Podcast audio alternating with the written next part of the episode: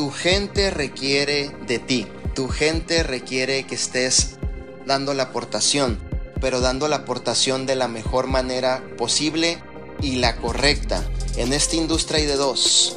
O te duplicas de la forma correcta y te trae muchos beneficios y mientras te vas duplicando te mantienes humilde y sometido a las indicaciones o te vas duplicando de la forma incorrecta y eso te va a causar mucha pérdida de tiempo y de dinero y de tropiezos que después nos vamos a estar lamentando. He visto muchas historias, la que tú quieras la he vivido.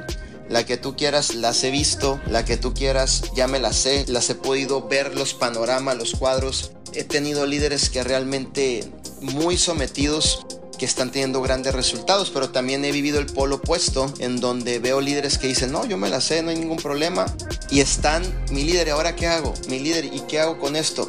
Campeón, desde el principio, si hubiera seguido los pequeños detalles, los, los hábitos, la forma en cómo hacemos nosotros las cosas correctas, ahora ya tuvieras un resultado mayor, pero atrasaste. ¿Por qué? Porque le metiste trabas en el proceso y eso te atrasó más. Entonces, una de las principales cosas que tú debes de entender es que debes de ser muy enseñable. Muy enseñable. Muy, muy enseñables.